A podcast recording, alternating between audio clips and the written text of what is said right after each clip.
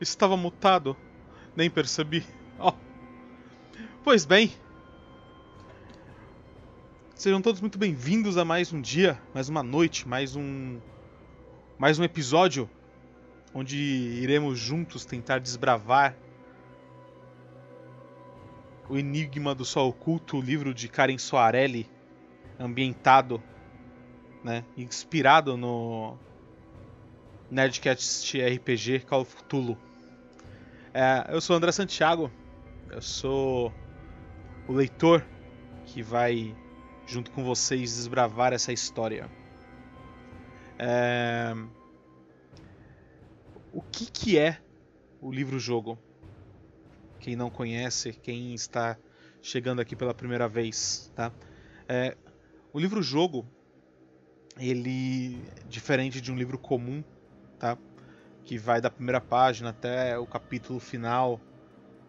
O livro-jogo não, o livro-jogo ele tem vários caminhos a percorrer, tá?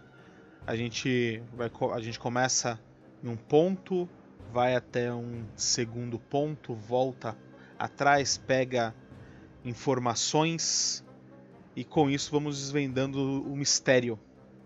E o Enigma do Sol Oculto conta a história de uma moça da classe alta da Inglaterra chamada Elizabeth Holloway que desapareceu. E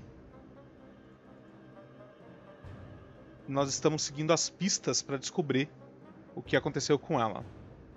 Tá? É, somos investigadores e, como vocês podem ver, nosso cemitério já tem alguns personagens. Tá? E hoje nós vamos começar a nossa aventura com Richard Jones, um professor universitário que também faz parte da. Cadê?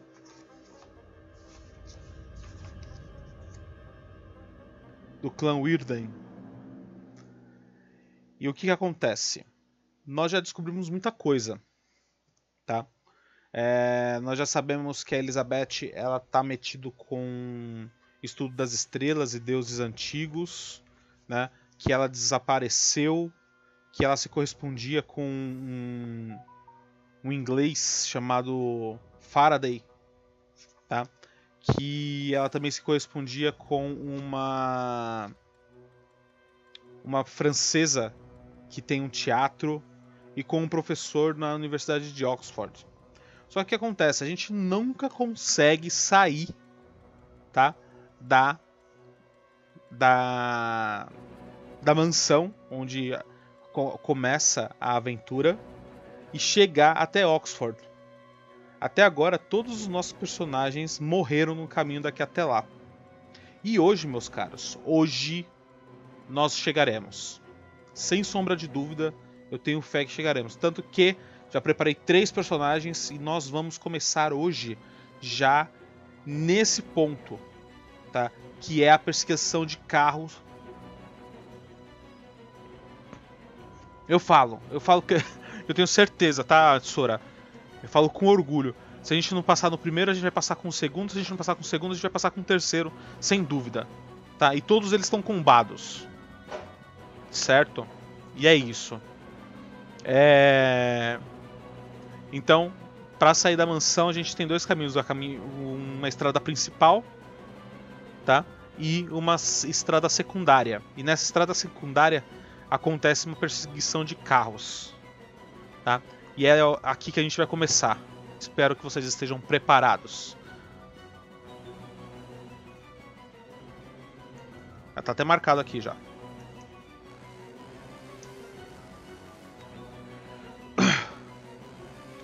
Você julga que é mais sábio tomar medidas para evitar o mesmo destino dos de. Assim, pede ao motorista que saia pelos fundos do casarão você poderá investigar a cena do crime em outro momento, porque o crime aconteceu é, um pouco antes da gente num, num outeiro, né, que é uma, uma colina, e antes da gente chegar na mansão a gente passa pela cena do crime. A gente tem a opção né, de ir por, pela estrada principal e investigar, ou a gente dá a volta e investiga depois. E a gente sempre tá voltando e sempre acabamos morrendo, mas hoje vai ser diferente. Muito diferente, prestem atenção. O, mono, o motorista manobra pelo gramado dos Holloway e inicia o percurso dá a volta na enorme construção em suas incontáveis torretas e janelas, encontra uma estradinha cortando o jardim de trás. Possivelmente uma entrada de serviço.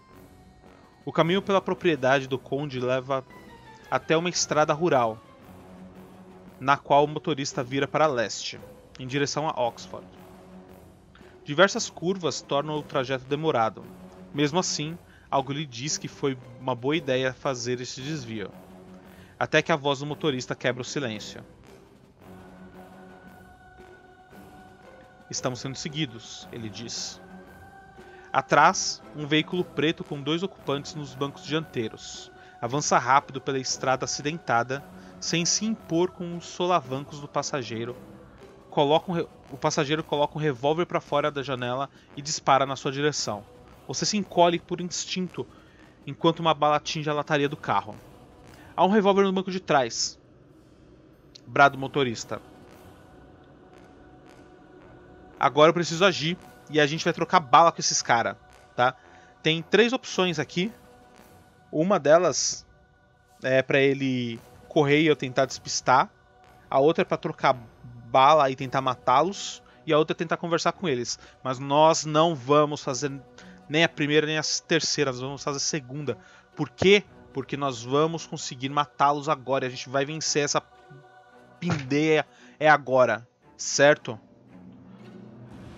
Já tá tudo anotado lá. Então, mantenha a velocidade que eu vou matá-los.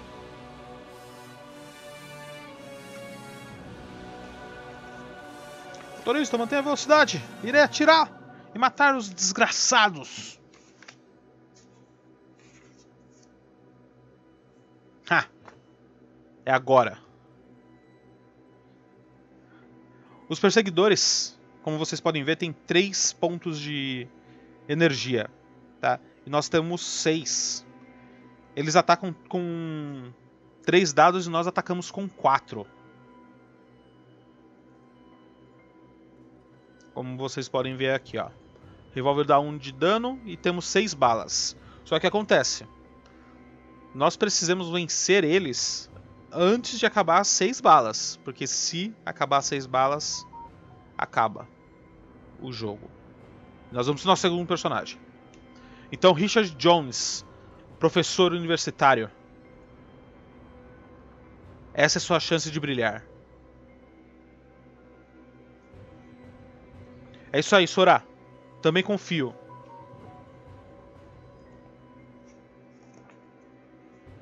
Também confio. É agora.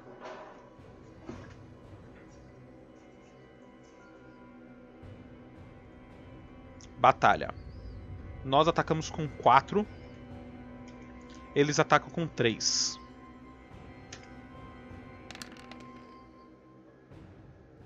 Ah! Ninguém teve nenhum sucesso.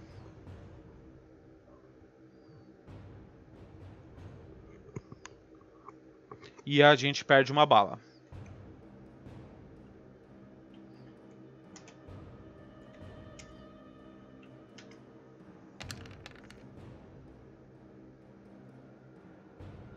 Pariu.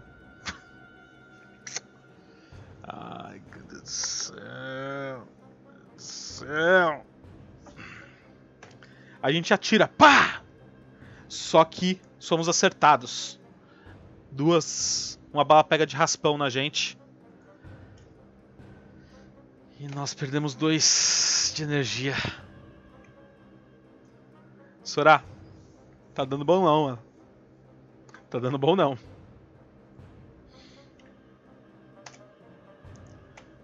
Quatro e três.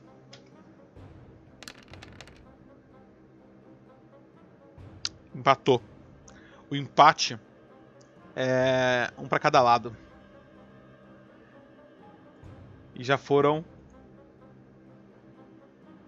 Três balas. Sora! Sora! Não tá indo, Sora! Mas a gente tem fé. A gente vai continuar atirando. Aê! Porra! Conseguimos! Dois sucessos contra nenhum.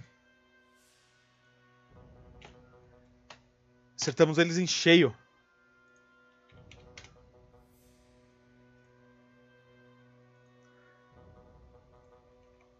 Conseguimos, time! Conseguimos, conseguimos.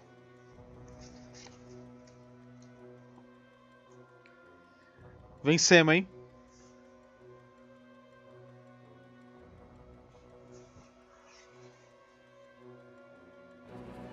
Ah, tá vendo? Obrigado por acreditar na gente. Finalmente conseguimos sair de. Conseguir. Saímos de... da mansão e vamos chegar em Oxford, certeza. 194.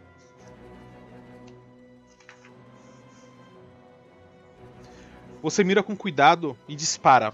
Acerta a testa do motorista inimigo. Sem controle, o veículo desvia do trajeto e bate contra uma árvore. O baque ressoa à distância. Eu posso voltar e investigar os suspeitos ou rumar para Oxford. E aí, Sora? Vamos voltar? O que, você acha? Bora voltar para ver?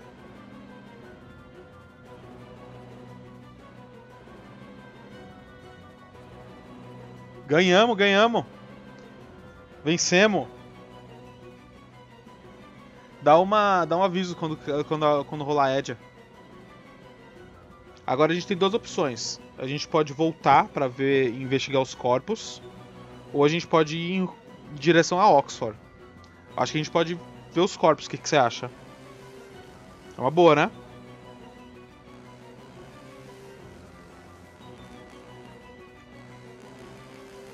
Vamos ver os corpos.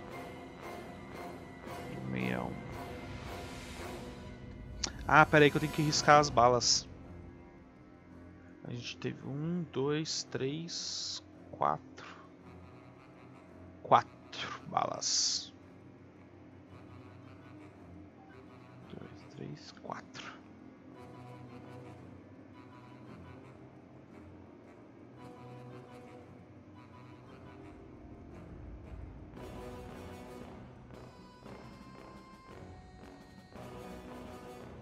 Vamos voltar a investigar eles. O 61. Vamos ver quem são esses caras.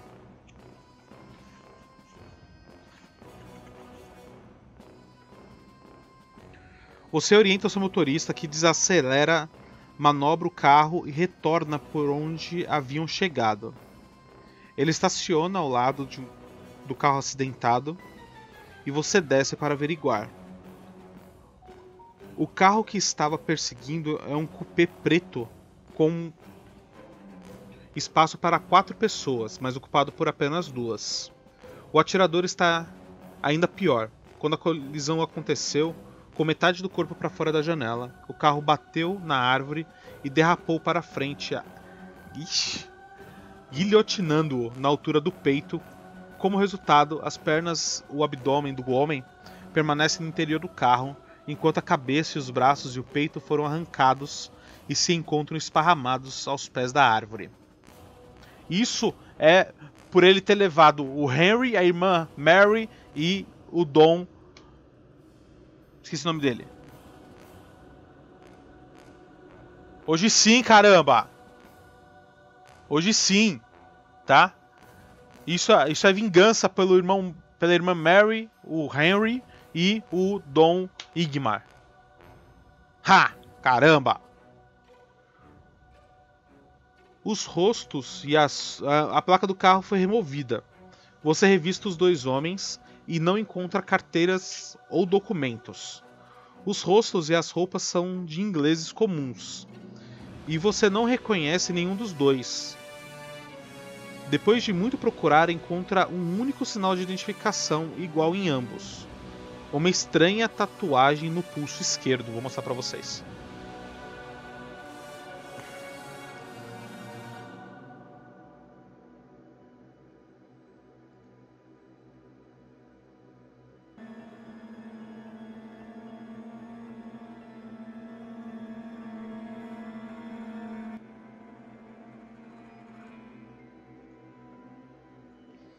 Parece ser uma. Uma constelação. Vou mostrar pra vocês, pra vocês verem o que, que, o que, que vocês acham. Ó. Parece uma constelação, tá vendo? Vocês conseguem ver?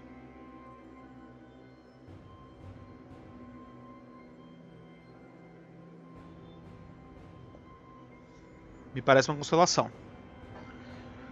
O revólver do atirador ainda tem munição. Além disso, você encontra dinheiro no porta-luvas.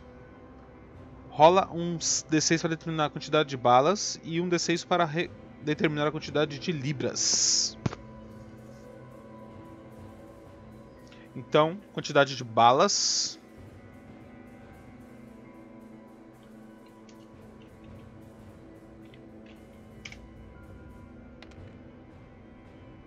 Porra! Seis balas, caramba! E agora a quantidade de libras. Putz, uma libra só. Então a gente já tem oito balas. Dois, três, quatro, cinco, seis. E vinte e uma libras.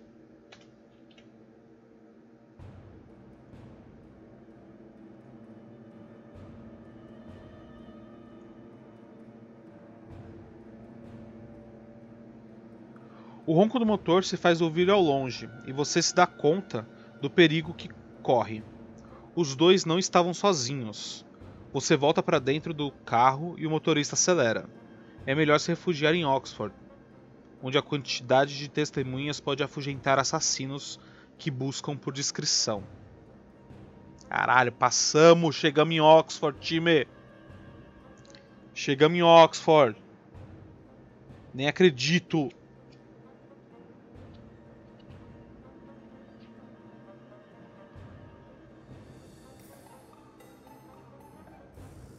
Pois é. Sobrevivemos. Qual que é? Oxford 69.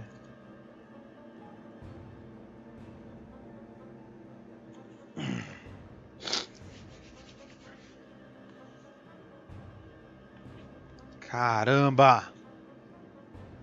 Passado o momento de tensão, você segue até Oxford. Na cidade, incontáveis torres de diversos períodos arquitetônicos erguem-se em direção ao céu, encobrindo o horizonte com uma silhueta baixa, mas intrincada. Você passa pela faculdade de Worcester, deve ser isso, Worcester, com suas antigas cabanas medievais de pedra cinzenta, que na Idade Média abrigaram monges bene... Bene... oh, meu Deus do céu, beneditinos Passa também pelo Museu Ashmolean de Arte e Arquitetura, Arqueologia, um de seus prédios mais recentes. Apesar de suas magníficas colunas neoclássicas sustentarem o frontispício triangular sobre o qual se ergue a estátua de Apolo há mais de 80 anos. Por fim, chega a Praça Radcliffe, onde a Igreja Universitária da Virgem Maria reformada várias e várias vezes desde, su, desde sua fundação no século XI. Exibe vitrais coloridos em janelas com arco em ogiva e fere o céu com o seu pináculo gótico pontiagudo. Do outro lado da praça, contrastando com as formas espinhosas da igreja, encontra-se a Câmara de Radcliffe, uma biblioteca circular contornada por pilares e arcos, encimada por uma cúpula, e entre as duas construções de Oxford vão, é, e entre duas construções de estilo tão distintos, você decidirá qual o primeiro lugar a ser investigado.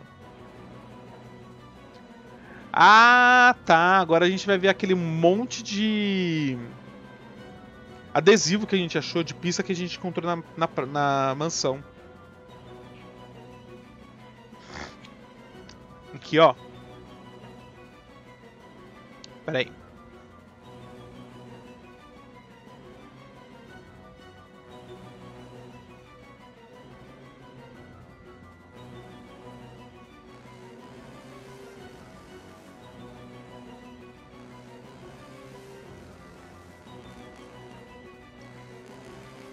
O que fazer, gente?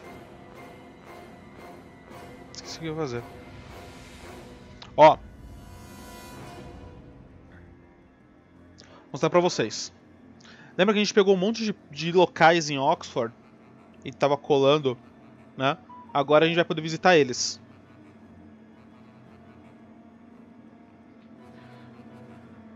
Você está em Oxford.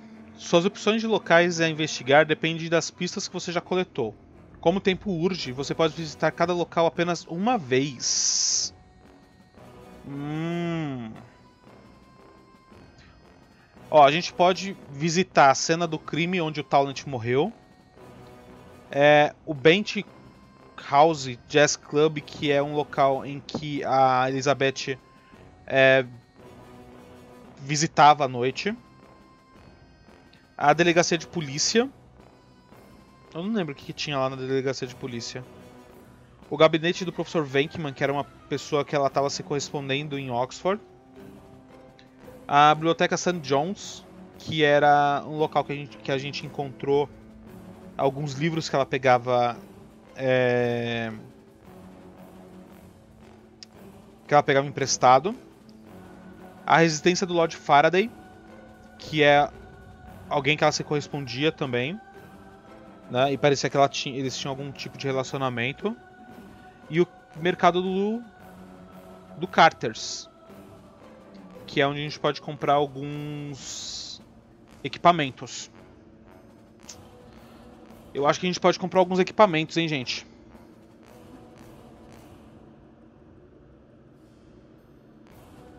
E aí, Matheus? Eu tô, eu finalmente consegui chegar em Oxford.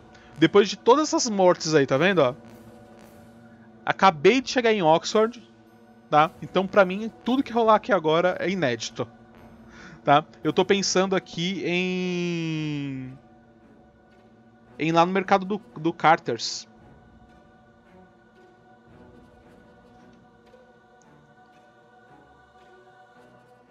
É, então. Mas parece que a gente só vai poder ver um desses locais uma vez só. Né? Eu sei se. É, eu não sei se a gente vai conseguir com esse mesmo personagem voltar na, na residência do Faraday. Eu acho. Então, morri três vezes no caminho também, Matheus. Morri três vezes no caminho, mas hoje eu criei três personagens e eu falei que eu ia passar de qualquer jeito, tá? E chegamos com o primeiro em Oxford. Então, eu tenho muita grana. Eu tô com 21. 21 libras, né? E eu acho que ele tem. Ó, ele tem arma.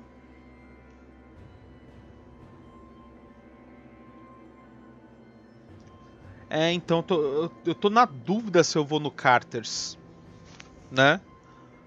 É, eu tenho um revólver com seis balas, um mapa. Eu acho que eu vou no Carters. Vamos ver o que, que ele tem.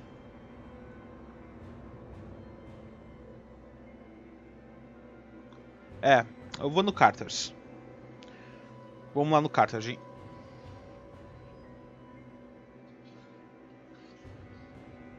nove cinco.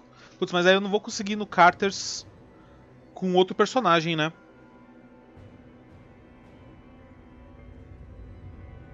Não vou poder, não vou poder ir no Carters com outro personagem. Bom, vai. Foda-se, vamos no, vamos no Carters, 95. Sob sua orientação, o motorista sai dirigindo pelas ruas de Oxford, ladeadas de prédios baixos espremidos uns aos outros. Ele estaciona diante de um antigo casarão com sua fachada reta muito mais larga do que qualquer outra construção da mesma quadra, mas também colado nos prédios laterais. No andar térreo, a rua é inteira formada por lojas e armazéns cheios de gente. Você desce do carro e passa por uma enorme entrada sobre o qual se lê Mercado Coberto. Ela dá acesso a um corredor amplo onde uma infinidade de lojas competem por espaço e por clientes. Há bancas de frutas, peixes e queijos, outras com prateleiras e verduras que vão do chão ao teto. Em uma esquina, uma fila se forma para a compra de linguiça. Você desvia dos fregueses, passa por um açougue e por outro, vira à direita na florista, percorre uma via lateral até o fundo onde o mercado parece terminar. Só quando chega a um local onde a aglomeração dá espaço a um estranho vazio é que percebe o estreito corredor lateral. Ali, onde poucos olhares alcançam, está um pequeno antiquário de letreiro discreto onde se lê Carters. A vitrine é limpa e de bom gosto, repleta de artefatos uh, de eras idas.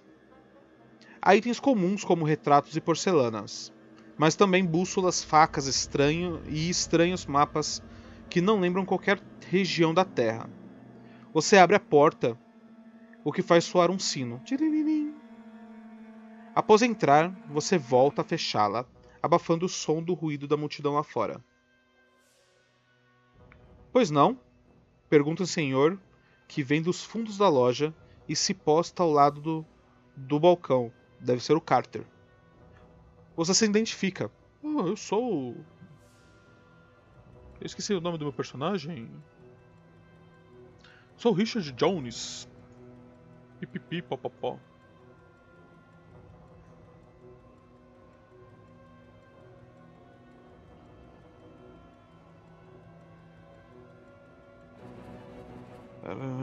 Tá. Ao mesmo tempo, um gato amarelo pula para cima do balcão. Entendo, está à procura de Elizabeth Holloway, diz alisando o pelo do gato. Tem uns certos itens que podem ajudá-lo. Ah, posso ir com outro personagem? Ah, tá. Entendi. Depois eu vou ler, lá de novo, mas não foi isso que eu tinha entendido, não. Só não pode ir duas vezes com o mesmo personagem, beleza. 104.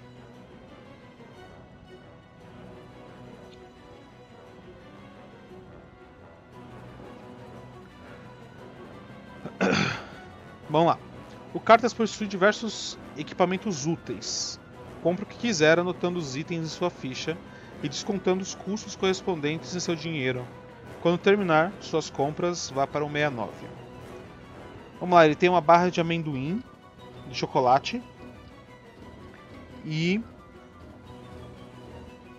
eu posso gastar a qualquer momento para receber mais um dado no teste. Eu posso comprar mais de um item? posso comprar duas barras de chocolate Annie. Câmera fotográfica. Um chapéu elegante. Tchu, tchu, tchu, tchu. Uma escopeta. Uma faca. Uma gazua. É uma ferramenta para destrancar fechaduras. Laudano. Pode gastá-lo fora do combate para recuperar um ponto de sanidade, mas perde um ponto de saúde. Maleta de medicamentos recupera. É, foi o que eu pensei também, já comprar essas duas. Munição. Eu tô com 8, acho que talvez não precise. Revólver. Soco inglês. Um torque de ouro.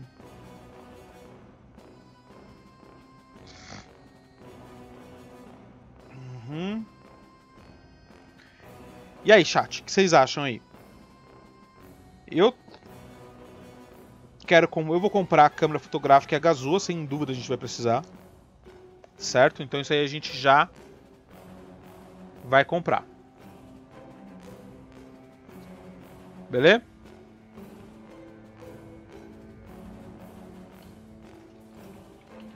Câmera fotográfica.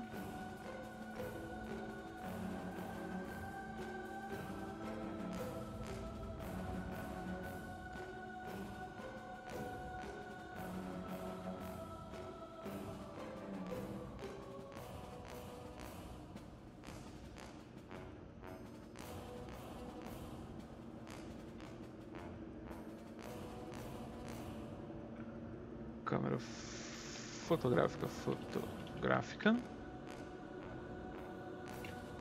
Uma gazua.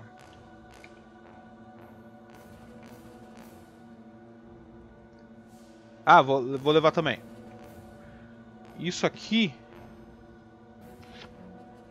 A câmera e a gazua já dá 6 libras. Então eu vou ficar com 15.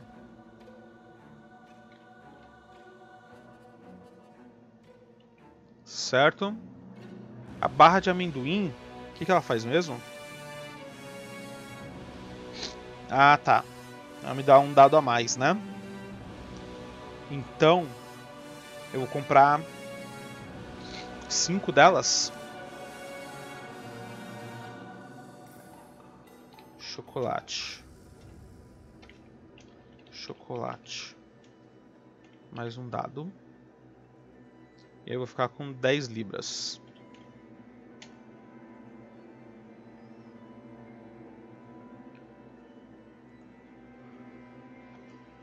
que mais, gente? Que, que mais? Que mais? Que mais? Eu acho que vou pegar a maleta de medicamento. Eu vou pegar três maletas de medicamento. Aí eu vou ficar com uma libra.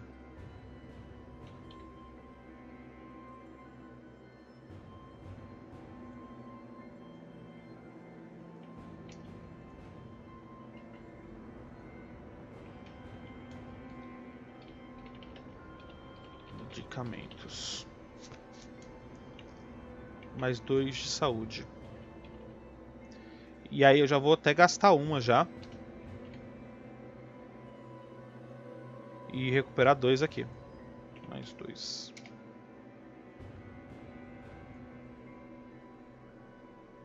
Ah, vamos pegar, vou gastar tudo logo. Comprar mais uma, mais um chocolate. Então eu vou ficar com seis chocolates.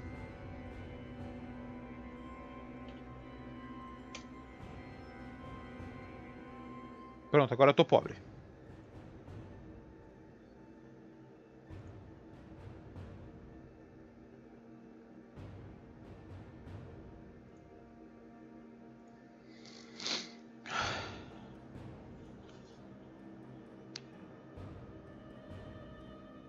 Beleza. Quando terminar vai para 169.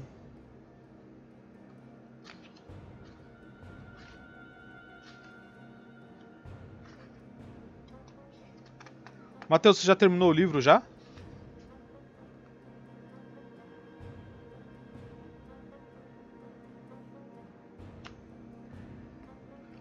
Você agradece o Carter e faz um afago no gato amarelo, o que parece agradar os dois, então deixa o antiquário.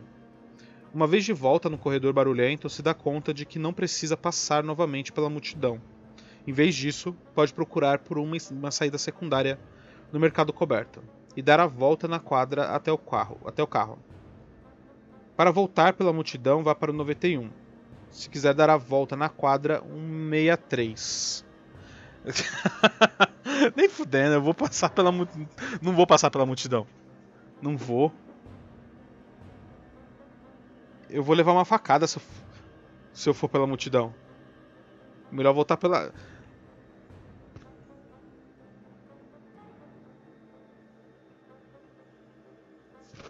Menos chance. Passar pela multidão? Você tá louco? No meio da multidão vão me dar uma facada, Sora.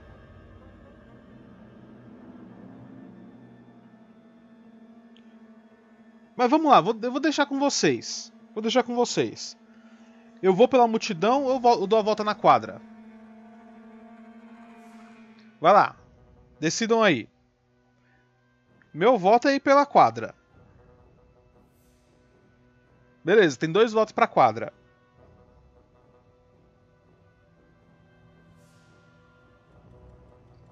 O Sora, o Sora quer ir pela multidão.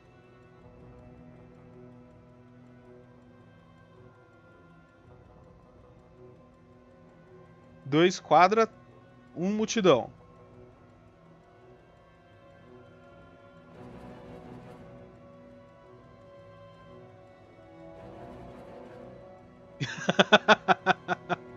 Pior que tem mesmo.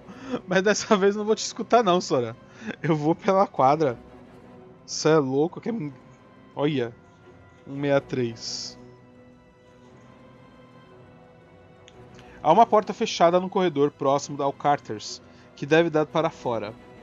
Não é uma passagem grande e chamativa como acesso principal do mercado coberto.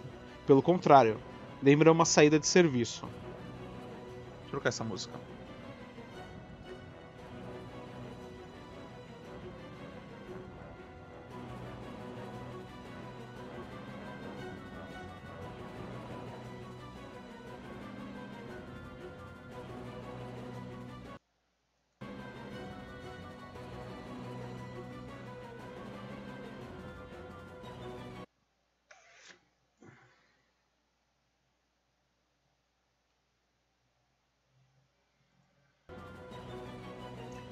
Caramba, que.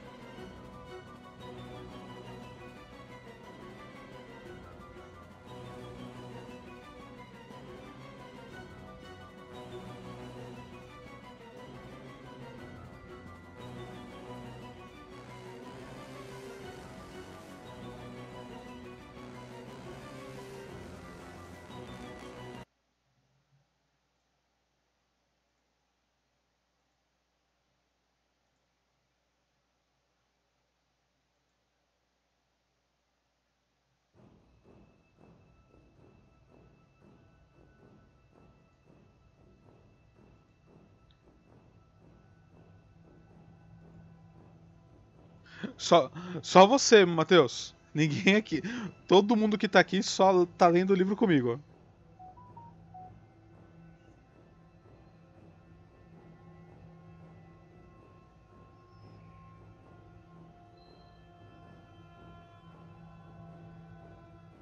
Obrigado pelo Prime aí, Matheus. Valeu mesmo. Ah, vamos lá. Pelo contrário, lembra uma porta de saída, certo? Algo que não deveria ser usado por visitantes. Você ignora o fato, vai até ela e empurra. Ela abre para o exterior. Não há por que zigue-zaguear pela multidão, havendo a opção de retornar por fora. Você sai pela porta e caminha pela calçada. O ar outonal está fresco, com folhas amarelas, já sendo varridas pela calçada.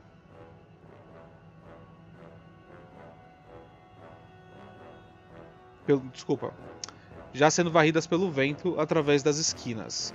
Transeuntes caminham apressados, vestidos com capotes e cachecóis. Imersos em seus próprios problemas, o mundo parece não se importar com você ou sua missão. Você também caminha a passos rápidos, passando em tudo, pensando em tudo que você viveu até o momento. Porém, os anos de treinamento não permitem que você se distraia completamente. Por mais que o mundo feche os olhos para o que acontece ao redor, você não cai no mesmo erro. Ao cruzar pelo último beco antes de chegar à rua principal, algo chama sua atenção. Você recua alguns passos. Olha para o beco sem saída a fim de compreender o que está acontecendo. Não, é um beco sem saída, gente. Eu não vou. Não, passa direto, vai embora. Lá dentro, três meninos dão risadinhas. Um deles se abaixa e pega uma pedra. Outro já estava com uma na mão e ele arremessa. Acerta a quina que se forma entre as duas paredes. Errou, diz o amigo. Mas você vai ver, eu vou acertar. Só então você percebe qual é, o, qual é o alvo. Um pequeno cachorro encolhido no canto, que observa os meninos com olhos tristes. Porra, não, ô, ô Johnny, os caras eles estão atacando o cachorrinho, mano. Os moleques estão tá atacando o cachorrinho. Não, tem que salvar o cachorro, né? Não tem jeito, tem que chamar o cachorro. Não, vou salvar o cachorro, não tem jeito. É salvar o cachorro, salvei o cachorro. Não tenho, não tenho o que pensar. Vamos salvar o cachorro. Lógico que eu vou intervir. Não tem, não tem a sombra de dúvida, nenhuma, né? O menino prepara um arremesso, mas você agarra o braço dele, o movimento é interrompido no meio, e a pedra rola pelo beco. Os três se viram para você quando você berra: Pestes! Sumam daqui agora mesmo! Pegos de surpresa, os três se arregalam os olhos e saem correndo tão rápido que você mal consegue distinguir suas feições sob a boina. Você volta a sentir o outono soprando no freio. No canto do beco, cercado de pedras, o cachorro olha para você. Você se aproxima, ele não foge. Você o pega no colo e o envolve no lenço. Ah! Ele se deixa envolver, agradecido. É apenas um filhote, que você decide levá-lo para um abrigo de... para o abrigo do carro. O motorista não faz perguntas, em vez disso, sorri e passa para você um cardarço do qual está pendurando uma medalhinha da universidade. Atrás dela, lê-se o número 40. Anote a coleira em sua ficha de personagem e o número atrás dela. A partir de agora, o filhote seguirá você nos trajetos de carro. Êêêê! Ganhei um, ganhei um parceiro animal, agora sou um druida. Filhote de cachorro! Vamos lá, temos então aqui.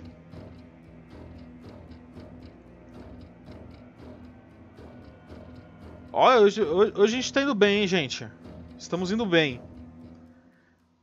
É... é uma coleira com uma plaquinha com o número 40 escrito. Richard, tenho certeza. Olha, gente, será que a gente vai conseguir acabar a live de hoje com o mesmo personagem? Que lembra, né? Eu falei pra vocês, a live tem mais ou menos uma hora e meia, duas horas aí, ou até o personagem morrer. Será que hoje a gente termina a live com o mesmo personagem? Eu vou ficar emocionado. Eu vou ficar, eu vou ficar emocionado. Eu vou ficar muito emocionado. Vá para 138. Beleza. Então, realmente. Uh, você está em offer, suas opções locais de investigar dependem das pistas que já coletou. Como o tempo urge, pode visitar cada local apenas uma vez. Tá, agora entendi. Então não dá, não posso visitar. Bom, eu vou abrir para vocês, tá? a gente pode ir lá na cena do crime do Talent, no Jazz Club, no gabinete do professor Venkman, na delegacia de polícia, na biblioteca ou na residência do Faraday. O Matheus acho que a gente tem que ir na, na residência do Faraday. E os outros? Faraday também, Sora, gabinete. Eu também tô meio que no gabinete. Faraday, beleza. Então Faraday ganhou. Vamos lá no Faraday.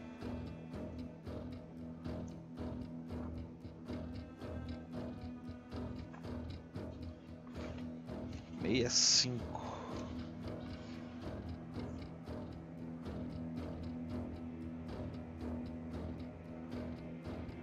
Vai no Faraday, pelo menos tu não morre nas mãos do bom velhinho.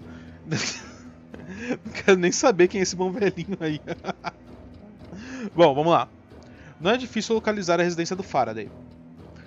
O trabalho de professor é o trabalho do professor é tão conceituado e seu nome tão ilustre que qualquer transeunte sabe dizer onde encontrá-lo.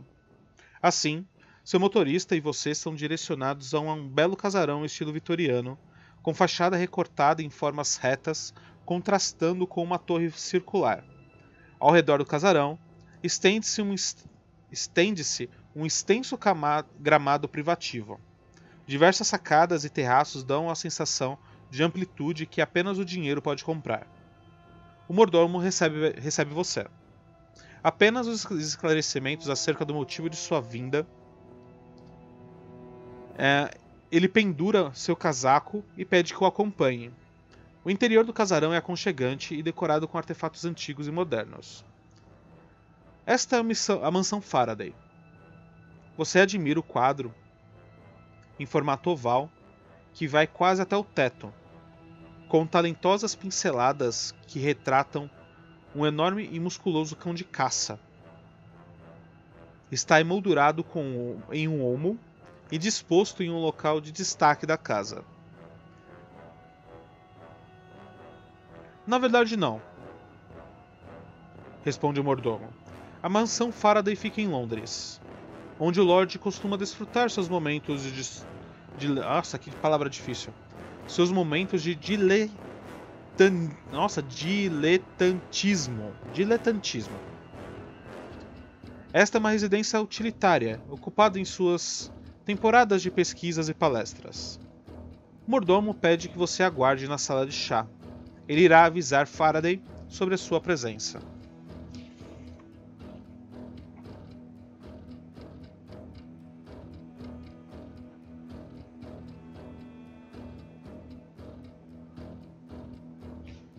Um, dois, três. Referência 1, 2, 3. Enquanto você espera, uma jovem surge na sala de chá. Ela é ruiva e bonita, com sardas pelo rosto. Está vestida com roupas caras, porém discretas. A curiosidade no olhar sonolento indica que a sua chegada interrompeu um momento de puro tédio. Veja só, temos visita. Ela diz com um forte sotaque estrangeiro. Prazer. Sou Eleanor, Eleanor Flanagan. Ou Flanagan. Nossa, dois personagens que estavam já no no Nerdcast RPG, né? Que é o Faraday e essa Eleanor, né? O Flanagan. Ela não é a sobrinha ou filha do Flanagan? Matheus, não é? Bom, eu vou descobrir.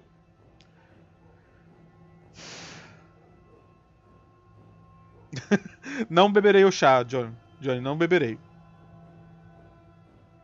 Veja só. Ah, tá. Você a cumprimenta, Quer perguntar algo a ela? Eu tenho algumas perguntas que eu posso fazer. Tá? Uh, o professor, ele com certeza vai querer fazer todas. Tá? Qual vocês acham que eu posso que eu devo perguntar primeiro? De onde ela vem, se ela conhece Elizabeth, é, o que é esse quadro do cão de caça e se o Faraday vai me, me receber. De onde ela vem, Elizabeth, Cão de Caça ou Faraday? Lembra então, lembra o que acontece com ela?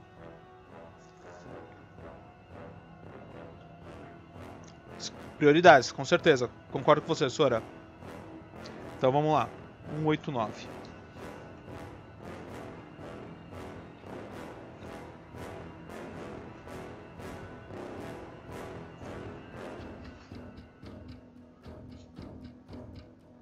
A filha do conde?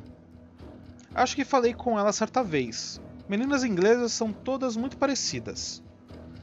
Você explica a ela que Elizabeth está desaparecida e pede que lhe informe caso fique sabendo alguma coisa. Não acho que eu vá descobrir algo. Está sendo difícil me enturmar. Mas avisarei se ficar sabendo de alguma coisa. Opa, tem adesivo! Temos adesivo, temos adesivo. Tá, então tenho que destacar o X05 e até a referência 228 e colar sobre o 77 e voltar para o 123.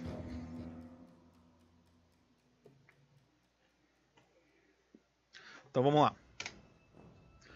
Então, como todo mundo sabe, esse é um livro Legacy onde nós vamos modificando o livro conforme vamos jogando. E uma das formas de modificar é colar alguns adesivos que o livro pede pra gente às vezes. Tá? X. Acho que eu não colei nenhum que tem um X. Deve ser aqueles quadradinhos pequenos.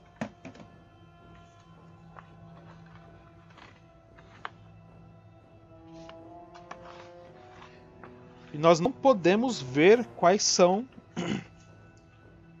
os adesivos até que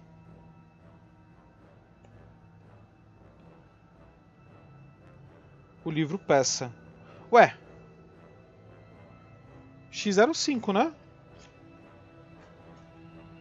Ah, X05. X05.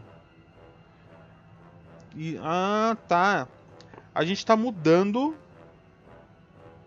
uma referência no livro. Por isso que o Matheus falou que meu destino acabou de mudar.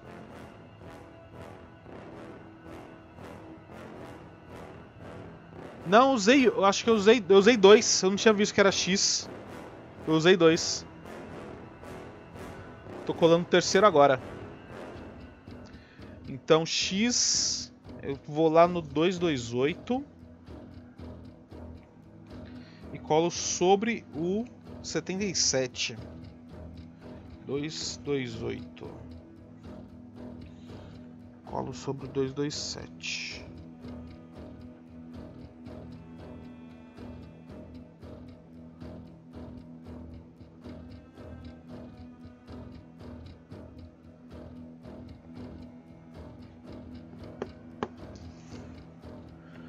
Dois, dois, sete. E agora eu vou pro um, dois, três. Que a folha do adesivo é, é X05. Mas o envelope tem. Os OX. É, então, foi isso que eu confundi. Foi onde eu confundi. Mas já tinha colado já, já tinha colado o. As referências X já. E cadê? Pra onde eu vou? Um, dois, três. Um, dois, três. Tá, o Johnny falou que falou já qual seria a próxima pergunta sobre o quadro, né, Johnny? Então vamos perguntar sobre o quadro. Aí vamos vendo aí qual, qual é a próxima pergunta que vocês querem que eu faça. Se o Faraday vai me receber ou de onde ela vem. Tá, então já vão decidindo aí.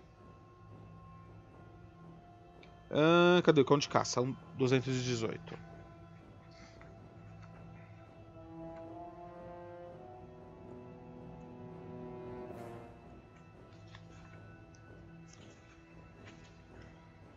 Ela olha para trás e, e contempla o quadro. Esse é o Alano, uma raça de cachorro que não existe mais, mas que continua sendo um dos orgulhosos símbolos da família Faraday. Ele era grande, robusto, um exímio caçador de javalis. Infelizmente, esse porte todo já não representa mais esta casa de forma muito realista. Por aqui, tudo anda muito triste e indolente. Por que será, hein?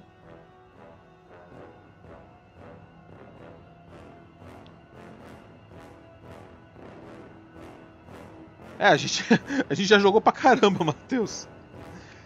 Já o jogamos pra caramba. Só que tá a primeira vez que a gente tá chegando em Oxford agora. Um, dois, três.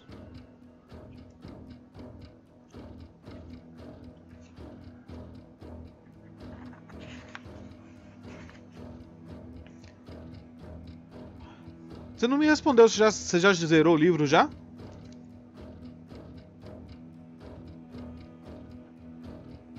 Eu vou perguntar de onde ela vem.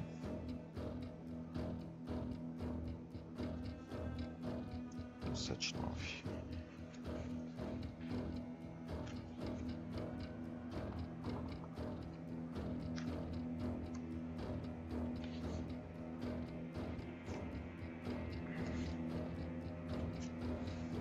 O rosto dela se ilumina em um sorriso. Dizem que eu tenho um sotaque diferente. Será que é verdade? Venho da Irlanda. Você deveria visitar um dia. Ah, tem um negócio na Irlanda que a gente tem que visitar, não é? Que é aquela maluca da, da, da, da irmã da Elizabeth falou pra gente visitar um, quando a gente for lá e falar, falar com uma mulher.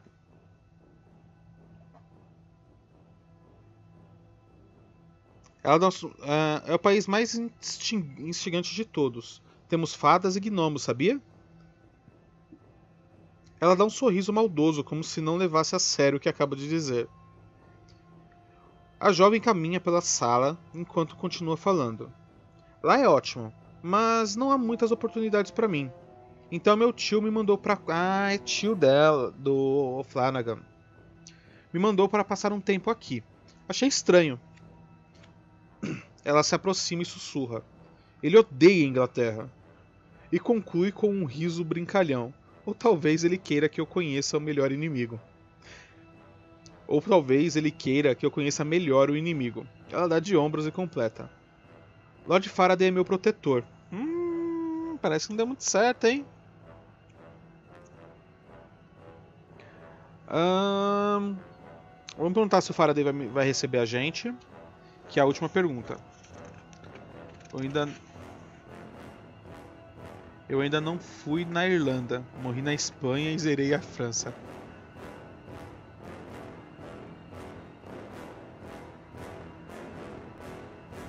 Cadê? 115. Caramba, você deve ter lido pra caramba já então, né? Ai, filha da puta, não vai me receber, mano. Duvido muito, ela dá de ombros.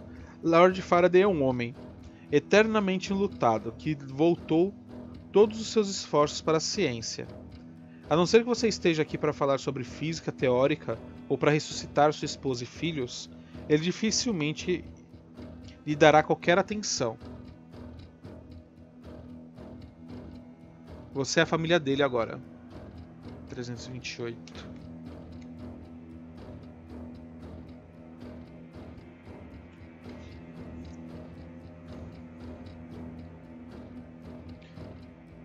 É o que diria o meu tio. Mas me parece que é uma esperança boba, já que tentei transpor a, a muralha que, Lord, que o Lorde construiu ao seu redor, mas foi inútil. Não existe ser humano capaz de curar aquele coração ferido.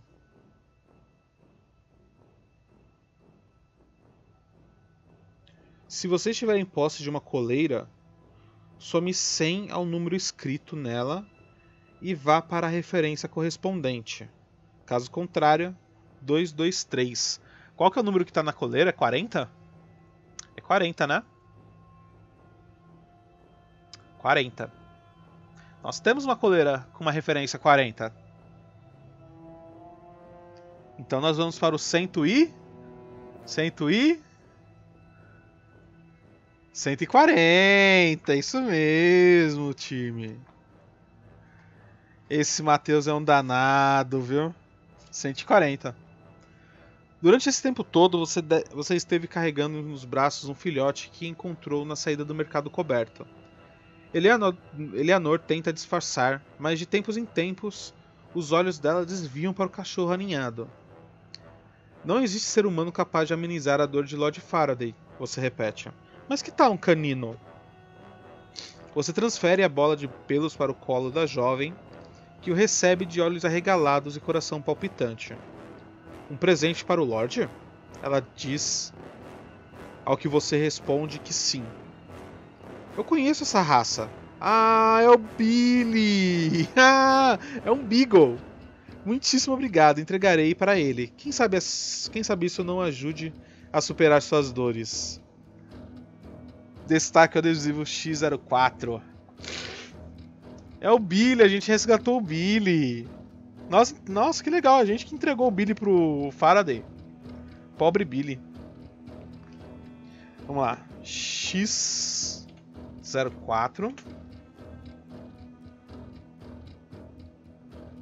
E até o 65.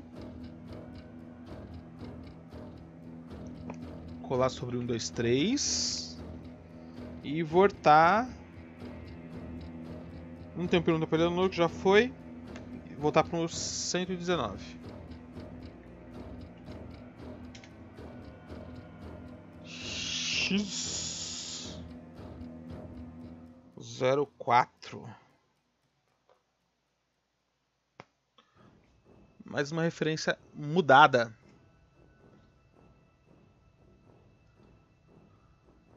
X04 e lá na 65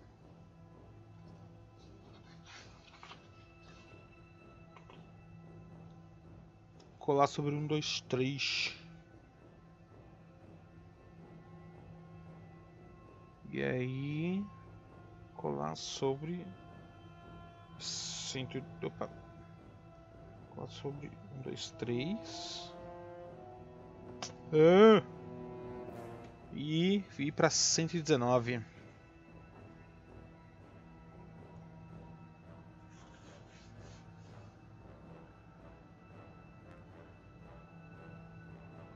Nossa, pois é. Nós entregamos esse cachorro para os braços da morte. Que triste, hein?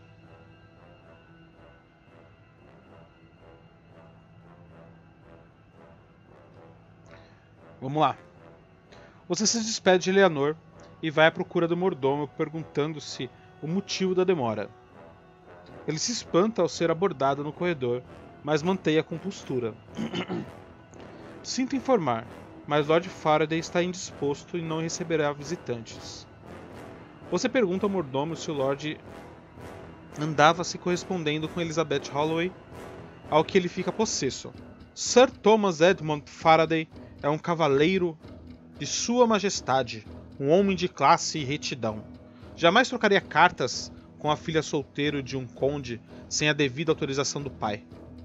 Você deve estar procurando outro Faraday, a família é muito numerosa e Sir Thomas não pode corresponder por todos, não pode responder por todos os seus parentes distantes.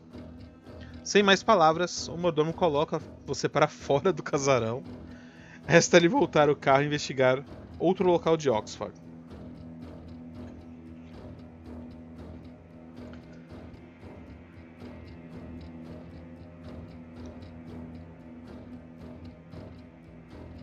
Bom, a gente tem a biblioteca, a delegacia, o gabinete do Venkman, o Jazz Club e a cena do crime.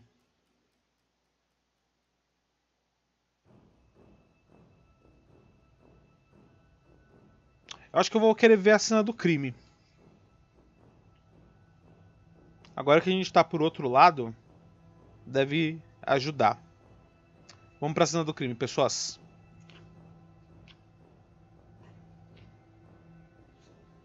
Dois dois nove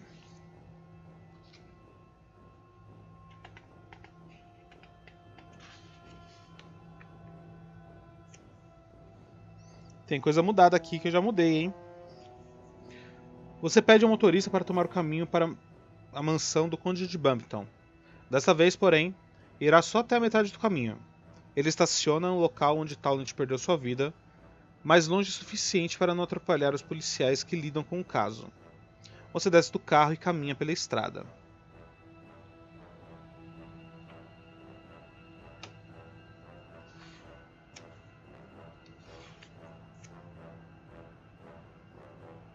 A primeira coisa que você repara é na carruagem.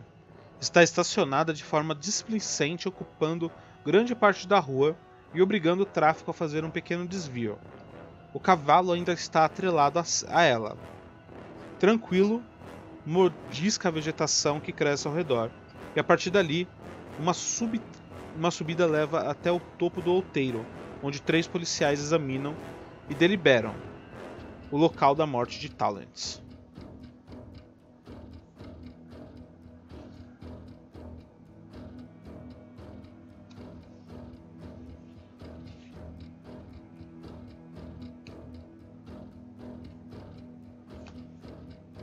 Medida que você sobe a escarpa, os elementos da cena do crime vão surgindo em seu ângulo de visão. Há dois corpos estendidos, um é Talents e o outro é o condutor da carruagem. Mentira, eu matei um dos caras. Tinha que ter três corpos ali. Há dois, uh, os corpos ainda estão expostos, enquanto as evidências são analisadas. Um dos policiais utiliza uma câmera para tirar fotografias, outro faz anotações em um bloco de papel. O terceiro é o inspetor, que lidera e orienta os demais. Ele recebe você com um aceno de cabeça. Você é o agente do Conde, certo? Espero que tenha mais sorte do que essa carcaça aqui. Definita definitiva definitivamente foi assassinato. Ahá! Ora, ora, ora! Parece que temos um Sherlock Holmes aqui, hein? 297. Apesar da sua investigação ser particular, o inspetor está disposto a cooperar. O que você pergunta?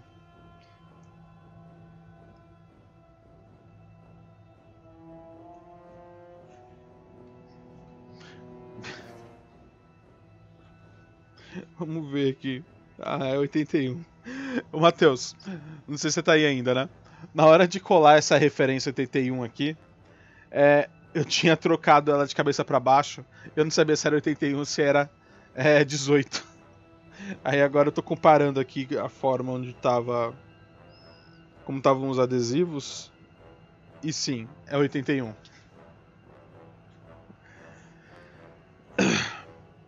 A gente tem duas perguntas para fazer, tá? O que ele sabe sobre a morte de Talent e, e se assassinatos são comuns em Oxford. Óbvio, eu vou perguntar sobre o Talents. 1 pro 81.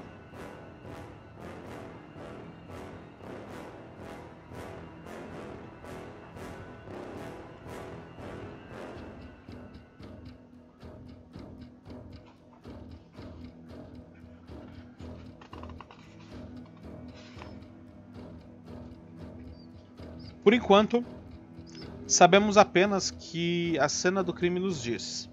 Há uma quantidade excessiva de sangue espalhada, indicando que Talent lutou contra seus agressores. Possivelmente derrotou um deles, pois encontramos vestígios que poderiam ser de um terceiro ca... ah, de um terceiro cadáver sendo arrastado para o arvoredo. Infelizmente, o rastro logo se perde. O inspetor logo dá um longo e cansaço do suspiro. Nenhum item de valor parece ter sido levado. O condutor da carruagem morreu antes. Estamos recolhendo todas as evidências enquanto a cena ainda está relativamente intocada, para depois enviarmos os corpos para o laudo médico.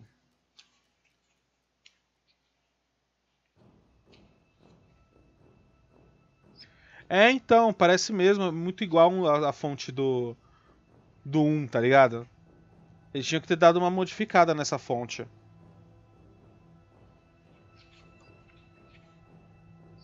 Aí um cara no Twitter me deu essa a, a ideia de olhar as bordas do, do adesivo, né? E porque as bordas são diferentes. Uh, assassinatos são comuns em Oxford, vamos lá.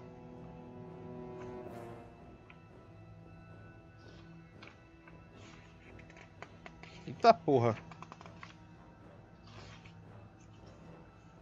Hum, não eram. Mas sinto que algo estranho vem acontecendo com essa cidade. Este não é o primeiro crime atípico nos últimos meses. O inspetor olha diretamente para você abaixa a voz. Na verdade, estamos caçando um assassino em série. Ou um grupo de assassinos. Sinceramente, creio ser uma seita matam apenas moças, preparando a preparando para elas um cenário macabro. Você pode se informar melhor na delegacia. OX, opa.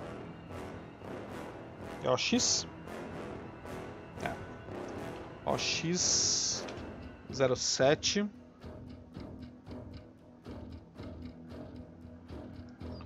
e até 138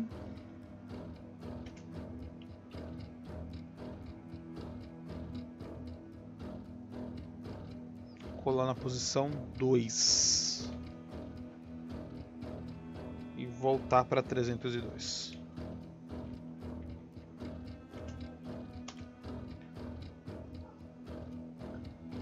Será, Sora, que ela virou sacrifício?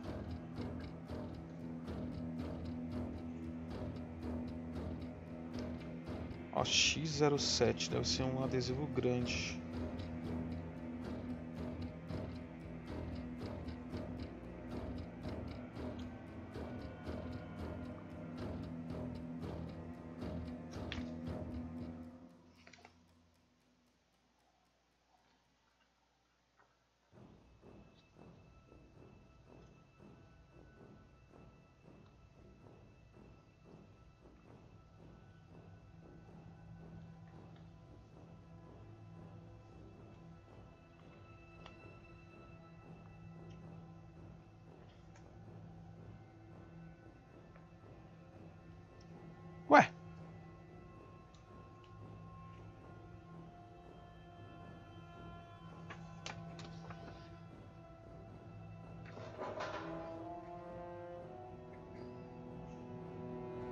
O X07, né?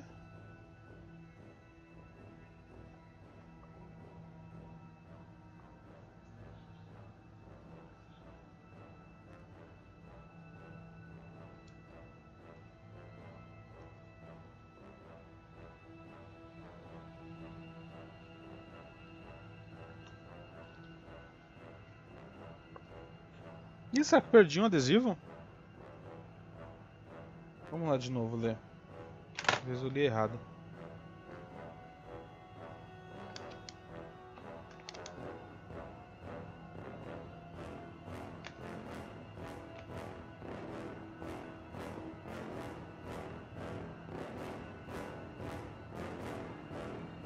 Ah, já! Já coloquei a delegacia aqui, né, ó. Opa! Opa! Que vergonha! Volta pro 302.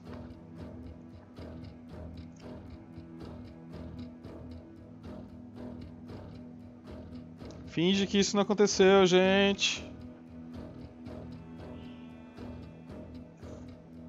O inspetor prossegue. Fui informado do desaparecimento de Elizabeth Holloway não há não mais do que algumas horas e soube que Talent trabalhava no caso. Suspeito que seja o motivo do assassinato. No momento em que. No momento, o que mais me preocupa é que Elizabeth se torne a próxima vítima. Coloquei uma equipe de busca em ação. Mas sua ajuda é muito bem-vinda.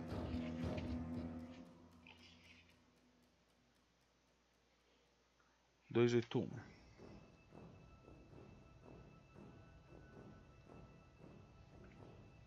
Antes de partir, você olha em volta uma última vez. Moscas voam em círculos sobre cadáveres, espantando, espantadas, hora ou outra por algum dos policiais. Gotas de sangue coagulado deixam marcas escuras na terra e cheiro de ferro no ar. Uma lamparina quebrada jaz no meio em meio a cacos de vidro. Talent morreu no cumprimento do dever, você mais uma vez promete que concluirá o trabalho. É preciso localizar Elizabeth Holloway. Contudo, quando está prestes a partir a... em busca de novas pistas, um lampejo passa por sua mente. Fazer um teste. Vamos ver. Se ele for alerta, eu rolo com mais um dado.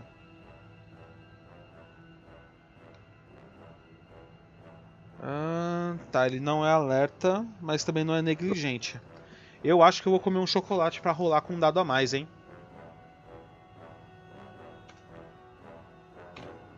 Vou comer um chocolatinho aqui. E vou rolar.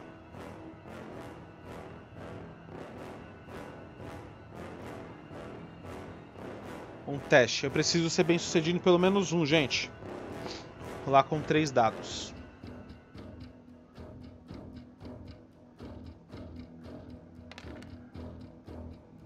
Putz, um sucesso. Só precisava disso. 75. Ainda bem que eu comi esse chocolatinho, hein?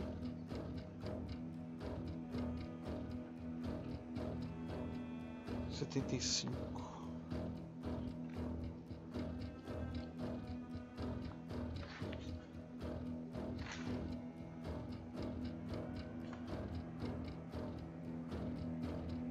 Talent morreu segurando um cachimbo. Mas por que alguém pegaria tal utensílio durante uma luta até a morte?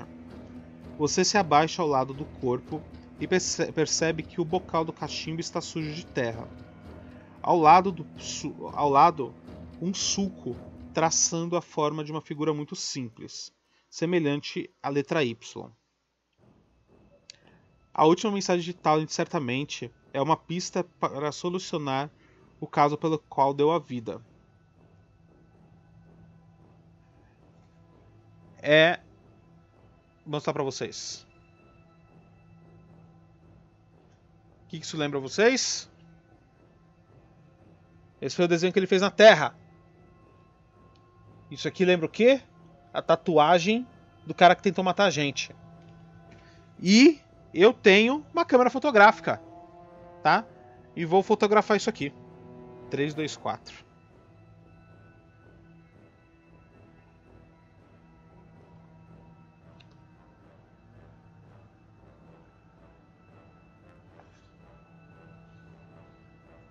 Você ajusta o foco da câmera e bate uma foto da cena do crime. Em seguida, entra de novo no carro e retorna para a cidade.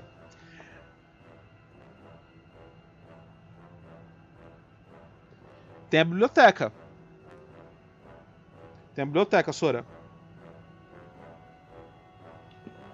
Eu tenho que pegar o F03 e até o álbum de fotos e colar em uma posição qualquer. Depois voltar para 138. Pô, sem dúvida, fechou. F03. Onde que tá o álbum de fotos?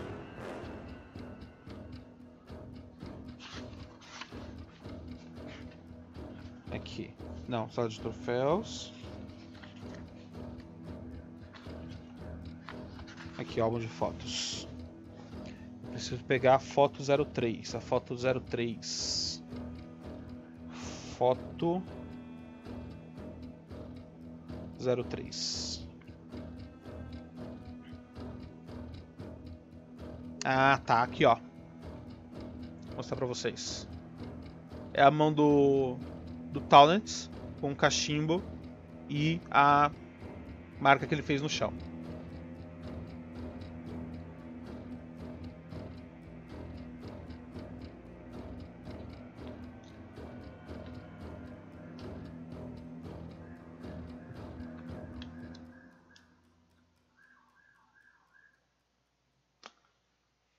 nosso álbum de fotos. Temos nossa segunda foto. Aqui temos Elizabeth Holloway, está desaparecida, e o símbolo que o, Farad, o, o Talent deixou pra gente. Agora voltar para um 38.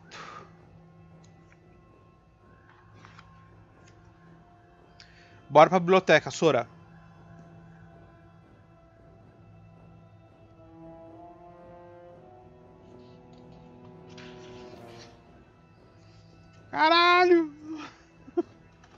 Coisa pra porra pra ler.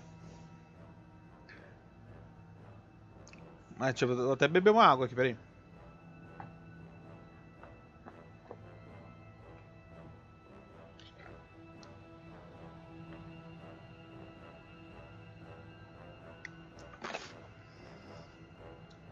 Não, liga nessa arte aqui, ó. Olha esse padre do demônio. Dá pra vocês ver? Padre do capiroto?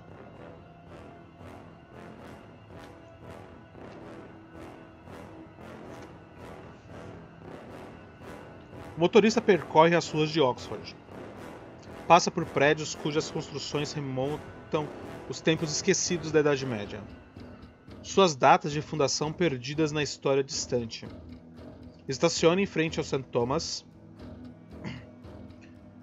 onde as folhas amareladas começam a se acumular na calçada.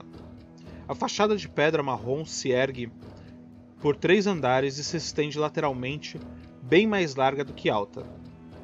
Como um antigo castelo, o portão frontal tem folha dupla e obriga o visitante a imergir nas sombras do seu pórtico antes de acessar o pátio interno. Uma vez lá dentro, você ainda vê o céu sob o céu sobre a sua cabeça. Mas as paredes dos prédios fecham quadrilátero por todos os lados, asfixiando, asfixiando o gramado com gigantes pedras com gigantes de pedra retos e inflexíveis. Você cruza um ou outro pátio estrangulado, quando quanto mais avança, menos estudante vê. Parecem evitar certas áreas da universidade. As janelas dos prédios são todas iguais, dando a impressão de visitar a casa com uma casa de espelhos. Escuras e impossíveis de distinguir o que espreita do lado de dentro. Você passa sob, sob a estátua de um homem morto há séculos. Grades pontiagudas desviam seu caminho para uma escada lateral, e seus passos ressoam na madeira.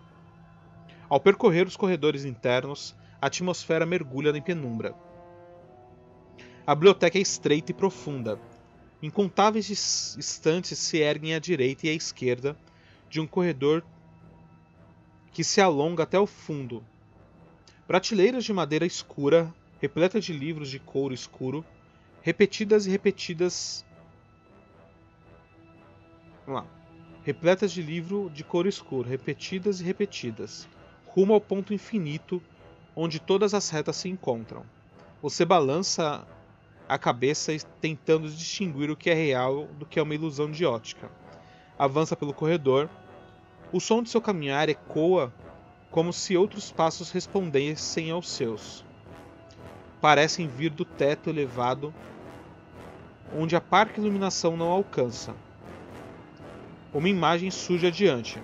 Você comprime os olhos para enxergar melhor, visto que a figura parece translúcida e escura. É um fantasma, caralho e distorcida. É um homem de vestes brancas, que se arrastam às suas costas, longas e rasgadas. Uma estola roxa desce pelos dois lados do pescoço e por sobre o peito, também terminando em retalhos. Sobre, cabelo, sobre os cabelos brancos, pousa o chapéu elevado e pontiagudo de um bispo. Ele olha para você e sorri com dentes podres. Antes que você tenha qualquer reação, a cabeça dele se desprende do corpo, desliza pelo peito, espalhando sangue putre putre putrefato, e rola pelo piso. No lugar da cabeça, o pescoço se alonga e se desenrola em um longo e pegajoso tentáculo. Ao mesmo tempo, um baque estrondeia suas costas. Você se vira e dá de cara com outro homem, muito mais jovem do que o primeiro. É magro e encurvado, tem olheiras profundas atrás dos óculos de aro grosso e veste suéter de lã sobre uma camisa. Fudeu, gente. Fudeu. Eu não estava dormindo, diz o homem magro. Ele então levanta a cadeira que havia caído, causando estrondo. Você percebe que ele estivera dormindo sim, sentado na cadeira. O sono foi perturbado por você, fazendo com que ele se assustasse e caísse. Sou Joseph, o assistente da biblioteca. Precisa de alguma coisa ou está só de passagem? Você ignora Joseph e volta a olhar para o arcebispo decapitado. Puta que bom. Porém, ele não está mais lá. Caramba, time, pensei que ia ser agora, hein? Pensei por um segundo que ia ser agora que a gente ia de base. Pensei que a gente ia morrer agora, nesse instante.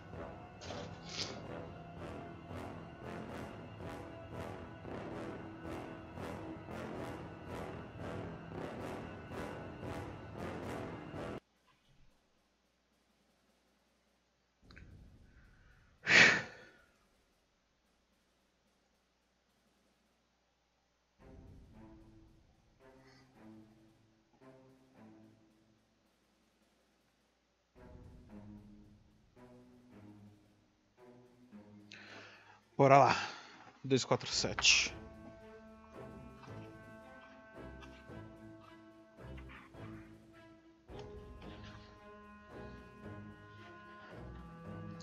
Joseph olha para os lados, evitando o contato visual. Ele ofereceu ajuda, mas os braços cruzados e os ombros retraídos o denunciaram. Ele só quer que você vá embora, para que ele possa voltar à ociosidade do seu trabalho. O que quer perguntar para ele? Cara, eu sou um. Um professor, tá ligado? Uh, uma das perguntas eu acho que eu não faria, que é sobre esse arcebispo decapitado. Talvez eu pensasse que fosse uma. Eu, tava, eu tô muito cansado, então não vai ser uma pergunta que eu vou fazer. Uh, nós temos aqui. A biblioteca é sempre vazia? Você gosta de trabalhar aqui? Quem é o seu supervisor? e se ele conhece a Elizabeth Holloway.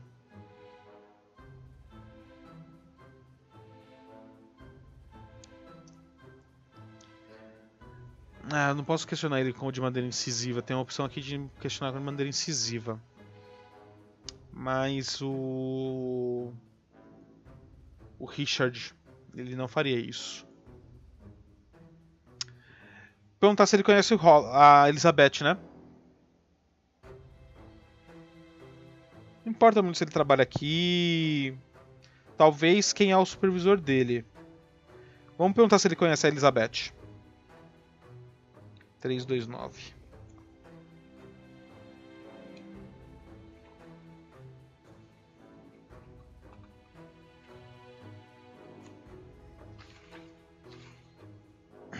Nossa, que desgraça! Você conhece Elizabeth Holloway? Quem? Filha da puta. 247.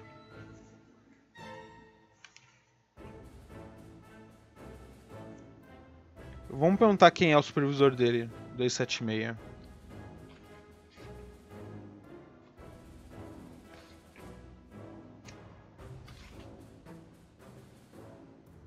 Eu sou só assistente. Meu supervisor é o, o, o bibliotecário titular, Dr. Benjamin Westbrook. Ele não está. Ele nunca está.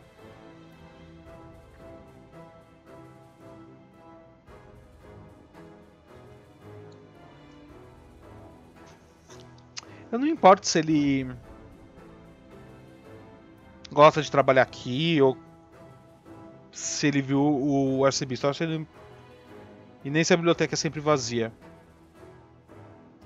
Meu, eu vou, eu vou perguntar mais incisiva. Incis, incis, oh meu Deus do céu. Vou perguntar para ele de forma mais incisiva sobre se ele realmente conhece Elizabeth.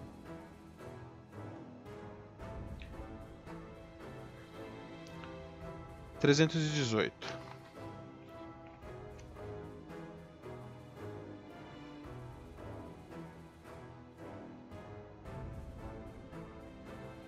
Se dá um passo mais para perto de Joseph e pronuncia o nome dele lentamente.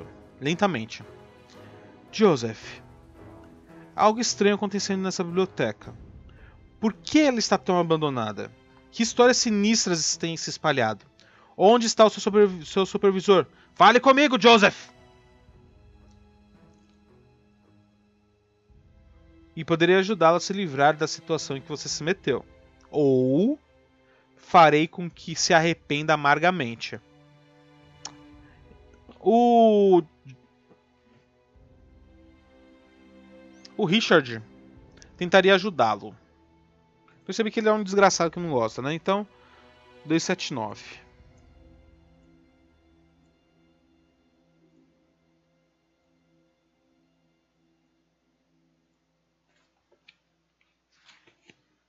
Haha!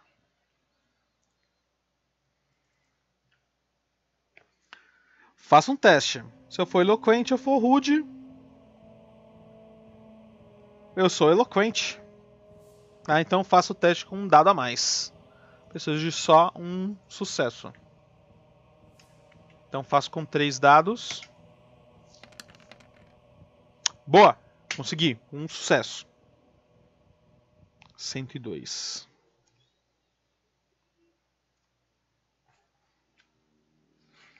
A gente acha que estamos indo bem, hein? Estamos indo bem, estamos indo bem. Eu sou eloquente. Sou eloquente. Sou gente boa. Joseph arregala os olhos e se encolhe. Os olhos dele dardejam de um lado para o outro, procurando uma rota de fuga. Mas você parece crescer dentro da sala, impedindo qualquer, que, impedindo qualquer escape. Ele começa a gaguejar. Ele mandou guardar segredo. Ele se encolhe ainda mais, como se fosse. Ah, estava escondendo alguma coisa. Como se fosse entrar em si mesmo. Você o encara fixamente. Por fim, ele suspira derrotado. O Dr. Benjamin Westbrook é, é o bibliotecário responsável pelo nosso acervo. Era. É.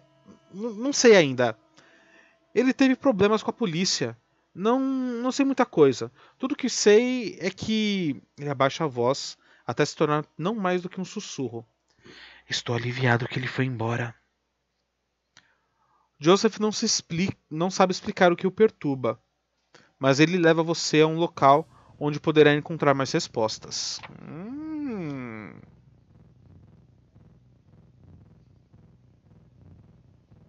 Ah, mas. Se ele gosta de trabalhar ali, não. Será que é uma coisa importante?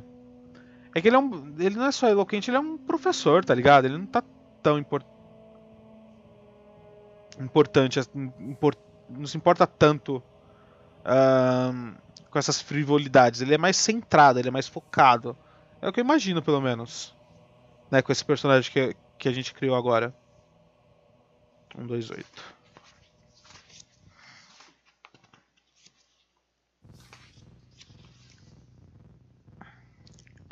Joseph guia você pela biblioteca passando por incontáveis estantes, entrando atrás de um balcão e abrindo uma porta. Na parte restrita da biblioteca, oculta dos estudantes, há uma capela. No centro, um altar de pedra serve como pedestal para a estátua de um santo. São João, ba São João Batista, o santo que dá nome à faculdade, Joseph explica. É o profeta que traz a mensagem do advento. Morreu decapitado, e o mesmo aconteceu séculos depois com o arcebispo William Laud, fundador dessa biblioteca. A história se repetiu e irá se repetir de novo. Ele abre espaço para que você se aproxime da estátua, ao mesmo tempo que retorna para a porta. Ao que me parece, você tem uma missão, então siga adiante. Quanto, quanto a mim, voltarei aos meus afazeres. Não tenho vocação para mártir. Com isso, ele se, de, ele se vai, deixando você na capela. Ai. Uma companhia apenas em companhia apenas da estátua.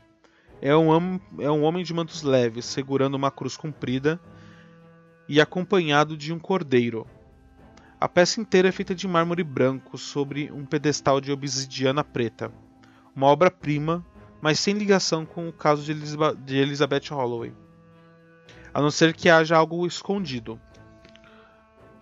Eu acho que ele não é alerta. Não. Ele não é alerta. Mas ele também não é negligente, né? Eu acho que ele é. Uh, débil. Então só jogo dois dados. Só de novo.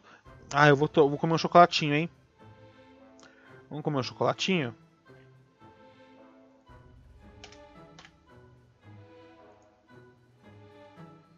Fazer o teste com três dados. Nossa, que bom que eu comi o chocolate! Caraca! Olha! Foi no terceiro dado, o 6. É, eu vi, tem que, ele tem problemas com a polícia mesmo seria nosso próximo local para passear. Mas a gente encontrou alguma coisa aqui, hein? 327.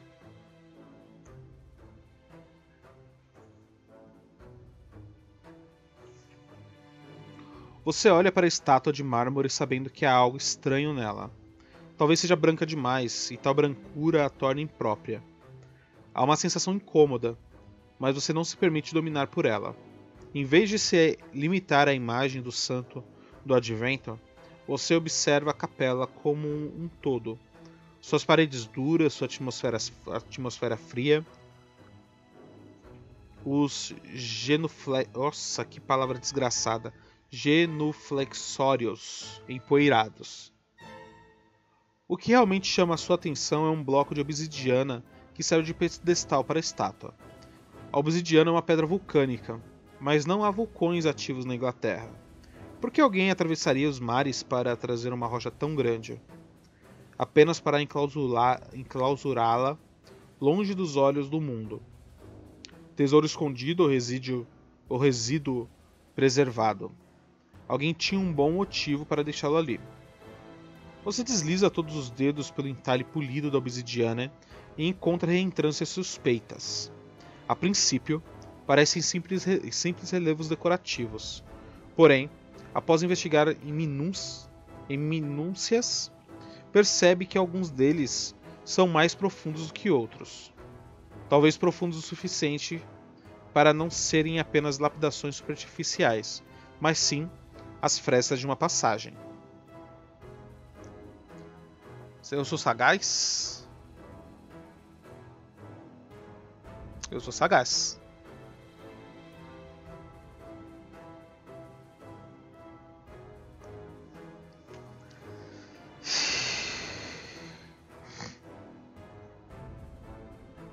Cara, eu quero muito passar nisso. Vamos comer mais um chocolatinho para fazer com quatro dados?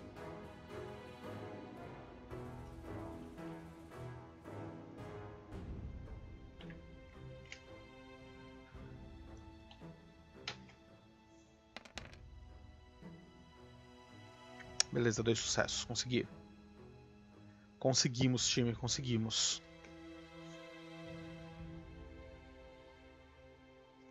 Cento e nove.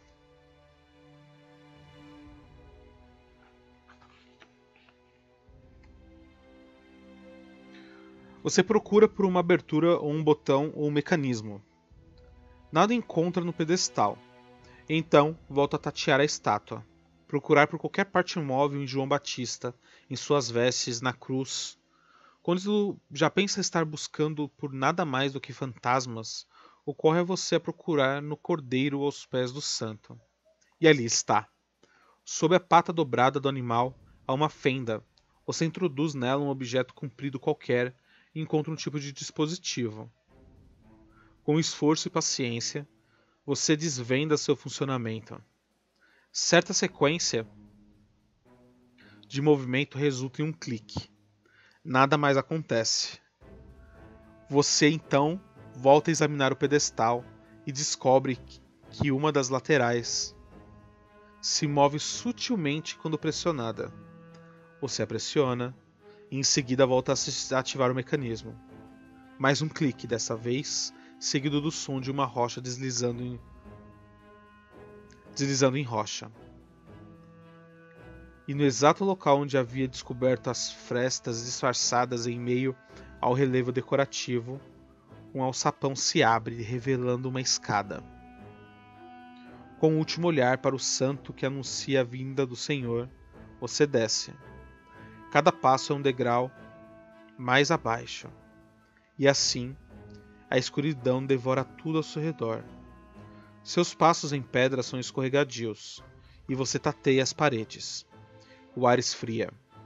À frente, a escada faz uma curva. Depois outra e mais uma. E você compreende que está descendo uma espécie de torre. Ao final do que parece uma escadaria interminável, você esbarra em uma superfície lisa e fria.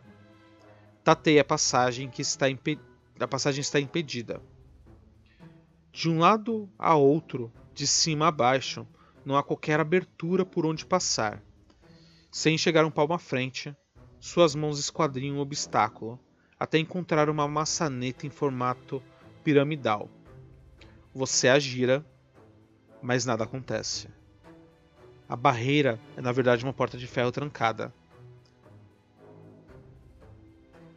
Se você tiver uma gazua, que nós temos uma gazua, vá para um 5-5. Ah, gente, já deu duas horas de live, mano. A gente tá tão longe. E a gente tem os itens. A gente continua? O que, vocês acham?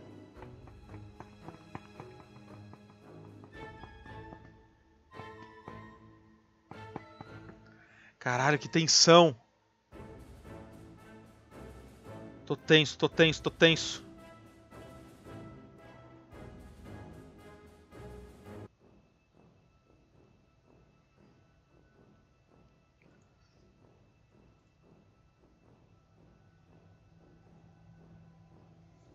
Nossa, se eu morrer, mano. Nossa.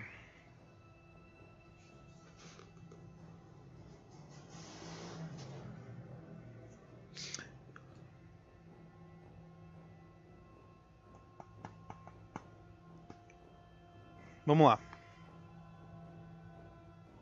Vamos para essa próxima referência, vai. 155. Cara, tô tenso, tô tenso. Na escuridão total, você usa a gazua para arrombar a fechadura. A tranca é, uma, é de ótima qualidade e você passa minutos tentando. Enfim, escuta um clique. A porta se abre. A primeira coisa que você vê é um veio de luz vermelha se esticar a partir da fresta. A luz se alarga à medida que você expande a abertura. No entanto, antes que seus olhos se acostumem à luz, fumaça brota no canto mais. Ai caralho brota de um ponto próximo aos seus pés. Ergue-se rapidamente e invade suas narinas. Imediatamente suas pupilas dilatam, a vista se amplia com a lente de uma luneta. Os pensamentos se embaralham, o mundo começa a girar. Oh, cacete. Puta, por que, que eu dei ouvido para você, Matheus? Por quê? Por quê?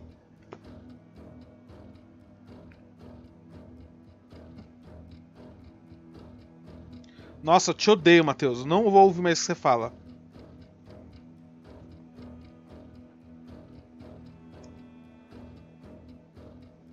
Não vou ouvir mais 230.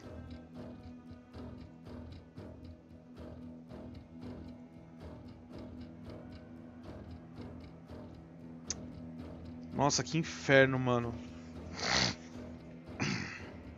Você tosse, tosse, tosse. Os pulmões ardem, os olhos se comprimem, mas se mantêm abertos. Apesar da aflição, você não se permite dominar.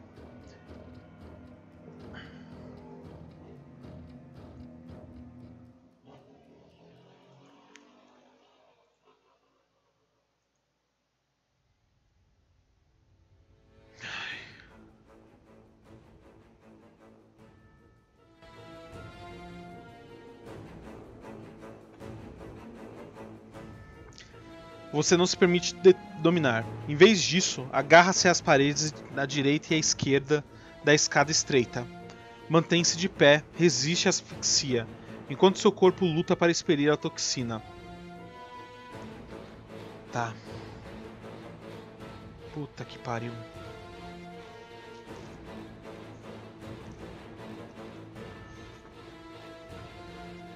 Eu tenho que rolar um D6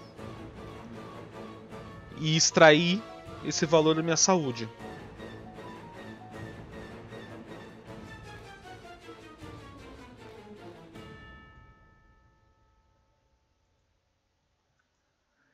Eu tenho que tirar quatro no máximo. Meu Deus do céu. Por que, que eu fui dar ouvido pro Matheus? Por quê?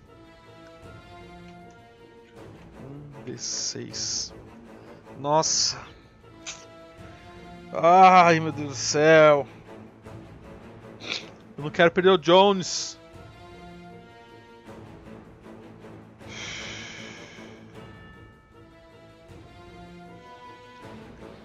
Ai, lá vai, lá vai, lá vai. Nossa. Não quero olhar, não quero olhar, não quero olhar, não vou olhar. Alguém escreve no chat aí e usa a a fala automática para me falar o resultado, por favor. Eu não vou ver. Alguém me fala o resultado.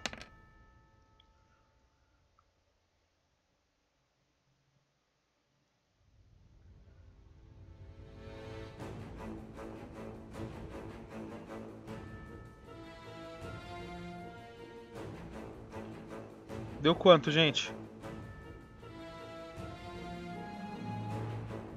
João della emissora rolou RIP. Quê?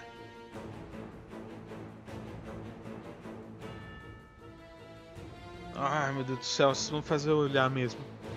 Puta que. Ah! Saco! Não acredito!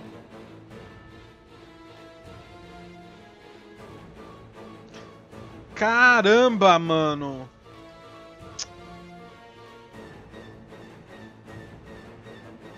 Puta que bosta! Que bosta!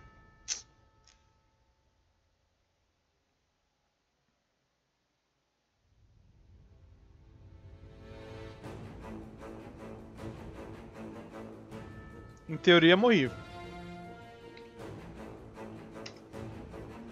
Em teoria morri. A luz vermelha adiante passa a girar, e apesar de imóvel, na verdade, o que giram são seus olhos. A escuridão nas escadas às suas costas gira junto. Pontos brilhantes e longínquos surgem no breu. A confusão da mente os torna difíceis de discernir. Mesmo assim, você percebe, são estrelas. Milhares e milhares delas.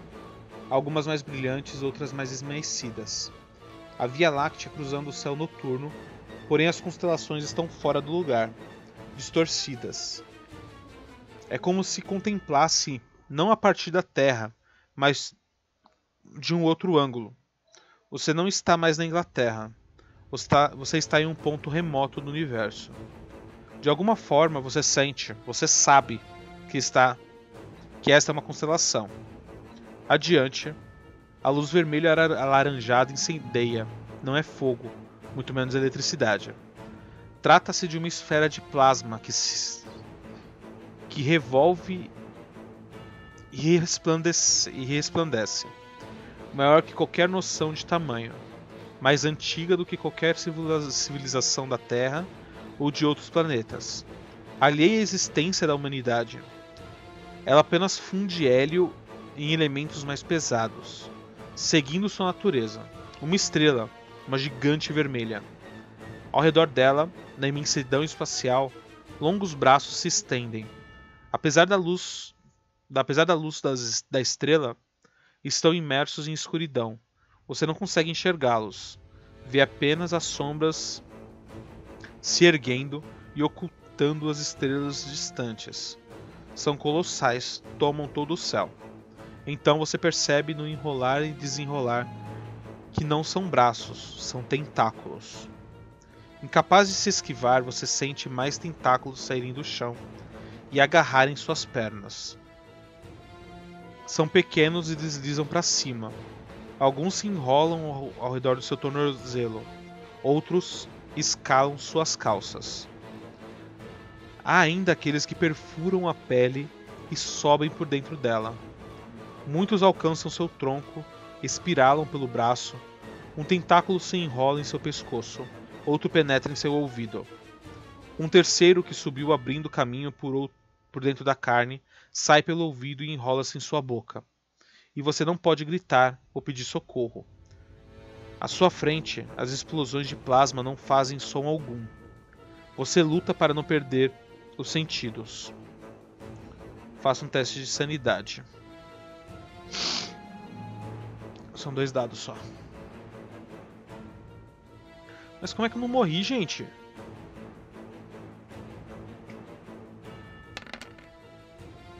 Consegui um sucesso, beleza. Não, é sanidade, sanidade.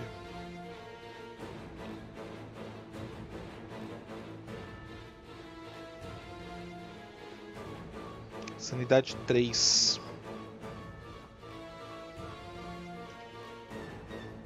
Teste de resistência com dois dados.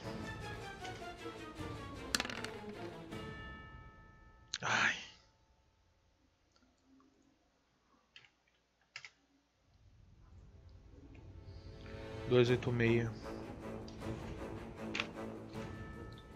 Caralho, que tensão, mano.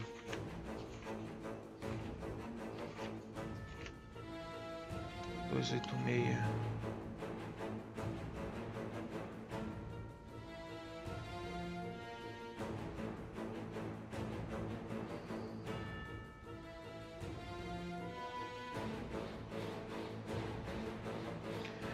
Então, mas ele não fala nada.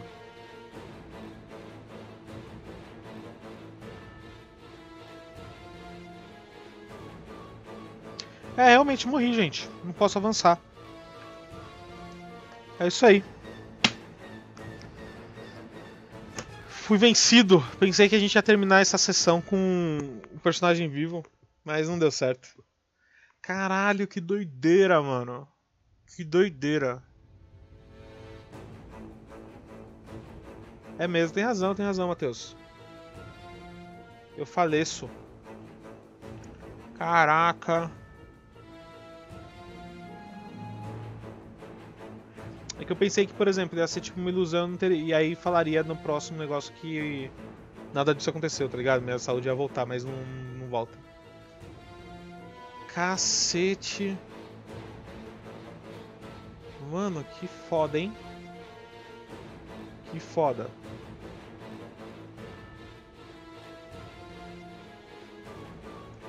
Pois é.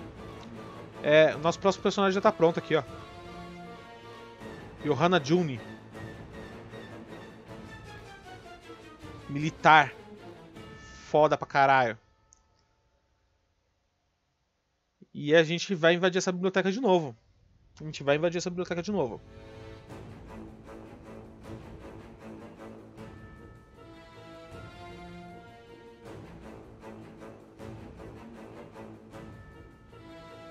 Caraca. Bom, é isso aí, gente. É... Obrigado para todo mundo que assistiu até agora. Matheus, convido você a voltar mais vezes. Nossa mesa aqui, nossa, nosso canal aqui é de, de RPG, tá? Então a gente tem várias mesas de RPG por aqui. Um, vou preencher a lápide. E olha, vou falar pra vocês que foi uma puta leitura. Ler, ler com vocês isso tá sendo muito legal. Cara, que maluquice. Que maluquice aconteceu agora, hein? Que doideira.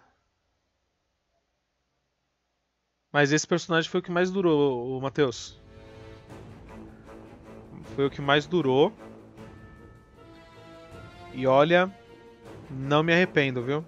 Não me arrependo, faria tudo de novo. Mas a Johanna vai durar dois capítulos, dois episódios. Vocês vão ver lá no no YouTube, dois episódios depois com a Johanna. Gente, obrigado, tá? É, sigam a gente no YouTube, assinem nosso canal no YouTube, aqui na na, na Twitch, tá? É, esses episódios estão indo também para os agregadores de podcast, no Deezer e no, no Spotify, então procurem lá é, Cadê o 20? E eu acho que é isso, tá? Uh, amanhã a gente tem às duas horas é, Libertação de Valkyria e às 22 horas nós temos é, atos e consequências, tá? Então convido vocês a voltarem e, e verem essas duas mesas que são incríveis, incríveis. Tem jogadores maravilhosos, tá? E eu acho que é isso aí. Muito obrigado e que fiquem aí com a loucura de Cthulhu. Vamos fazer uma uma raid aí para alguém.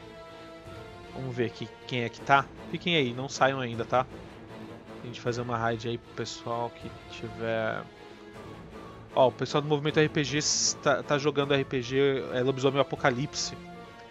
E são os parceiros legais aqui da gente, tá? É, cheguem lá. Já na loucura do, do Cutulo. Deixa eu mandar vocês pra lá.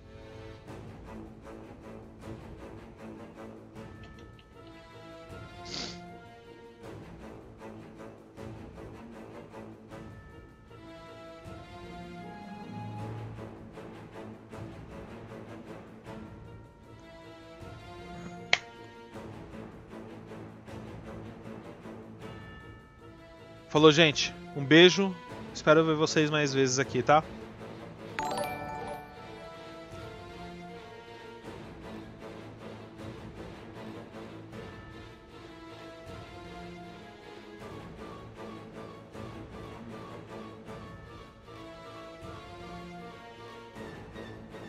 aí.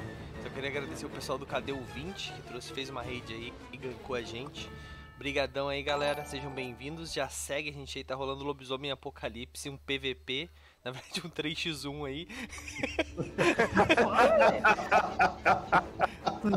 é, gente. É...